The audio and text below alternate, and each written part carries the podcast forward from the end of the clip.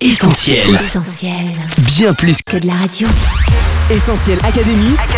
Julie et Mag. Salut à tous, Julie au micro d'Essentiel Academy en compagnie de Coach Mag. Salut Julie et salut les auditeurs. Alors que le prince Philippe s'est éteint il y a quelques jours, on s'intéresse à ceux auxquels on ne fait pas toujours attention. Ils s'éclipsent devant leur souverain ou leur leader et pourtant leur rôle est indispensable. Oui, dans l'ombre des grands se cachent souvent des femmes et des hommes loyaux, fidèles et dévoués. Cette semaine, on parle de ceux qui consacrent leur vie au service des plus puissants. C'est parti. Selon vous, quelle qualité faut-il avoir pour être au service d'une tête couronnée On vous a posé la question, on écoute vos réponses. Essentiel Académie. Julie et Mag. Je dirais le bon sens et l'intelligence parce que pour vivre exposé, il faut vraiment être masochiste, je pense. Ce genre de personnes ont bien tout compris en restant dans l'ombre et en restant anonyme. voilà. Ils ont besoin de la discrétion puisque en fait euh, ils sont pas en charge, ils sont pas responsables, c'est leur conjoint. Et donc euh, voilà, il faut qu'ils puissent les aider euh, sans interférer. Bah, elle ne doit pas avoir la grosse tête si elle veut le trône, tout simplement. Je pense que le prince Philippe s'est sacrifié pour sa femme euh, quand elle est devenue reine. Moi, je dirais le dévouement pour la personne. C'est pas facile de rester dans l'ombre et euh, malgré tout, plus de 70 ans, je pense que c'est qu'il y avait vraiment beaucoup d'amour pour pouvoir rester dans l'ombre de quelqu'un et euh, voilà, c'est un grand dévouement, c'est très beau. Oui, effectivement, pour rajouter, je dirais qu'ils ont fait abstraction de leur vie, euh, que ce soit la reine ou le prince, ils ont vécu pour le peuple, ils ont vécu pour l'image qui renvoyait de la couronne et pour maintenir un peu, je pense, un équilibre au sein du pays. Abstraction, résilience et don de soi. Regardez avec ma compagne la série The Crown.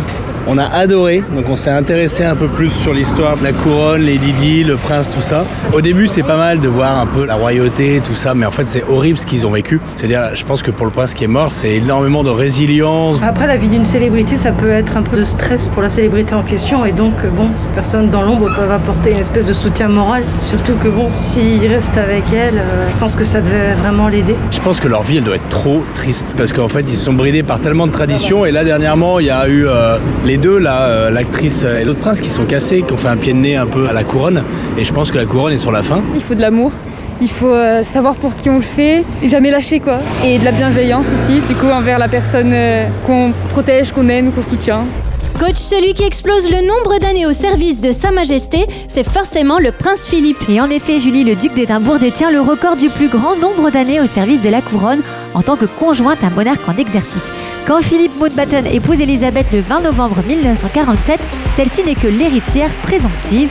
Et donc Philippe ose rêver d'une carrière d'officier de marine. Il pense avoir suffisamment d'années devant lui pour la réaliser. Pourtant, le destin en décide autrement puisque seulement 5 ans plus tard, George VI meurt. Subitement, Elisabeth devient reine d'Angleterre et Philippe devient l'homme de l'ombre. Une nouvelle vie commence pour lui, la vie d'un éternel second. Justement, durant la cérémonie du couronnement, Philippe ne peut même pas être assis aux côtés de son épouse. Il est le premier à s'agenouiller devant la reine et à lui jurer de la servir jusqu'à la mort. Désormais, à chaque apparition, et comme le veut l'usage, le duc d'Édimbourg marche deux pas derrière la souveraine. En raison des responsabilités d'Élisabeth, Philippe a la charge de s'occuper des enfants, mais il accompagne aussi régulièrement Sa Majesté dans ses déplacements. Pendant plus de 72 ans, le duc d'Édimbourg aura partagé la vie de la reine d'Angleterre, leur complicité et l'habile répartition de leur rôle dans la vie publique mais aussi dans le domaine privé, aura joué un rôle fondamental dans leur union. Malgré son rôle d'apparat, Philippe restera celui qui pouvait s'adresser à la reine sans détour, et dans ses yeux, Elisabeth pouvait se voir sans couronne. You jump, I jump, remember? Essentiel Académie. Julie et Mag. Mag des hommes dévoués au service des têtes couronnées, il y en a eu d'autres. Oui, Julie, bien avant le prince Philippe, toujours en Angleterre, William Cecil a pendant près de 40 ans été le principal ministre de la reine Elisabeth Ier. Nous sommes au XVIe siècle, sur la fin de la dynastie des Tudors, et la puissante souveraine accorde à William sa totale confiance. Soucieux de préserver les intérêts de la couronne, William Cecil choisit avec soin les clans à soutenir et ceux à écarter. Jusqu'à sa mort, il restera animé d'un véritable sens du devoir. Un dévouement qui n'est pas sans rappeler celui de Maximilien de Béthune. De l'autre côté de la Manche, le jeune Français côtoie le futur Henri IV. Quelque temps plus tard, il va mettre ses talents au service du roi. C'est lui, par exemple, qui conseille à Henri d'épouser Marie de Médicis. Courageux dans les combats, fidèle, rigoureux, Maximilien fait aussi preuve de franchise et il arrive que les deux hommes se brouillent. En 1598, il est nommé surintendant des finances et redresse l'économie du royaume. Parmi ses nombreux titres, on retient surtout celui de duc de Sully.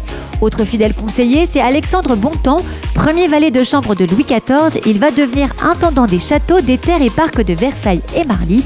Loyal et fidèle à son roi, il est son confident pendant près de 50 ans. Le comte de Saint-Simon, pourtant pas très connu pour ses compliments, le décrit comme, je cite, un homme qui sait tout du roi, de ses habitudes, de sa vie privée et qui pourtant ne médit ni ne colporte aucun ragot. Roi ou reine de la course, du peloton, du ballon rond ou encore des circuits. Dans le monde sportif aussi, coach, certains portent un titre et bien souvent, d'autres y ont largement contribué. C'est vrai, Julie, beaucoup doivent leur victoire à des coéquipiers de l'ombre qui se sont mis à leur service. Au foot, par exemple, aucun but sans passe décisive et nombreux sont les joueurs qui brillent par leur générosité, laissant à leur attaquant vedette le soin de conclure et de briller au classement des buteurs. Longue distance ou épreuve de demi-fond, en athlétisme, on oublie souvent les lièvres. Pourtant, ces coureurs sacrifient leur propre course pour emmener dans leur foulée un autre athlète. Élément clé d'une stratégie de course, non seulement ils donnent l'allure et permettent à leurs compatriotes de se surpasser, mais ils le protègent aussi du vent et restent attentifs à tout signe extérieur de fatigue. Une fonction très noble pour ces anges gardiens de la course à pied qui fournissent le plus gros de l'effort et oublient toute ambition personnelle. C'est d'ailleurs la même chose en cyclisme où l'équipe est construite autour d'un leader sur qui reposent les espoirs de victoire finale. Pour y parvenir, les membres de l'équipe encadrent leur homme fort, ils gèrent le rythme de la course et font tout pour éviter que des concurrents ne s'échappent. Une fois proche de l'arrivée, le roi du peloton quittera la route ses coéquipiers pour aller batailler pour la victoire. Ce travail d'équipe, on le retrouve également en course automobile avec 9 titres consécutifs de champion du monde des rallyes WRC et 78 victoires. Daniel Elena est le copilote le plus titré. Mais qui a retenu son nom? La plupart d'entre nous connaissons surtout Sébastien Loeb. Dans des courses cadencées à la minute près, c'est le copilote qui dicte les successions de virages et souligne les dangers.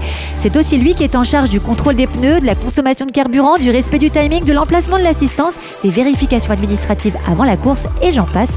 Bref, dans l'ombre, mais indispensable. Essentiel Académie, Julie et Mag. Être au service de Sa Majesté Mag, c'est aussi le moyen pour certains de servir leurs propres intérêts. Et effectivement, Julie, tout le monde n'est pas dévoué comme James Bond. Au service secret de Sa Majesté.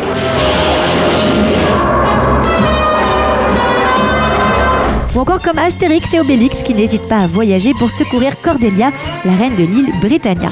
Je me demande si nous pourrons résister éternellement. Il existe pourtant un village qui a réussi cet exploit.